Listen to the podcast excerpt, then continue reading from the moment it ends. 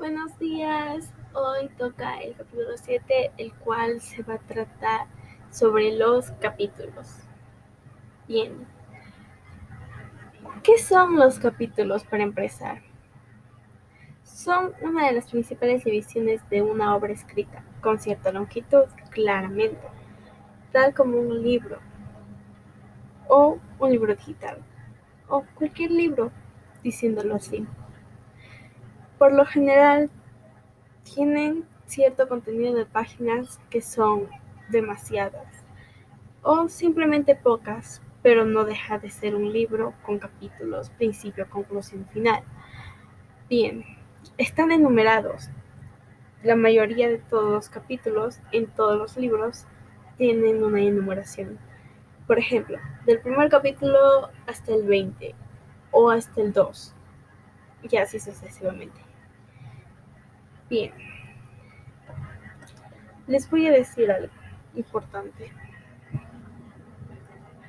Los capítulos son contenido, son totalmente parte de un libro, ya que puede tener un solo capítulo, pero sería un poco raro, claro. Aunque todas las personas pueden también escribir un libro de esa manera.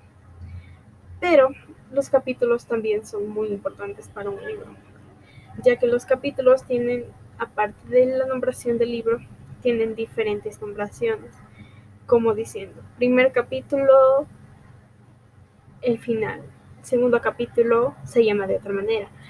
Los capítulos no tienen necesariamente que tener un fin, ya que se puede terminar un capítulo y comenzar con el segundo pero desde donde el primer capítulo terminó.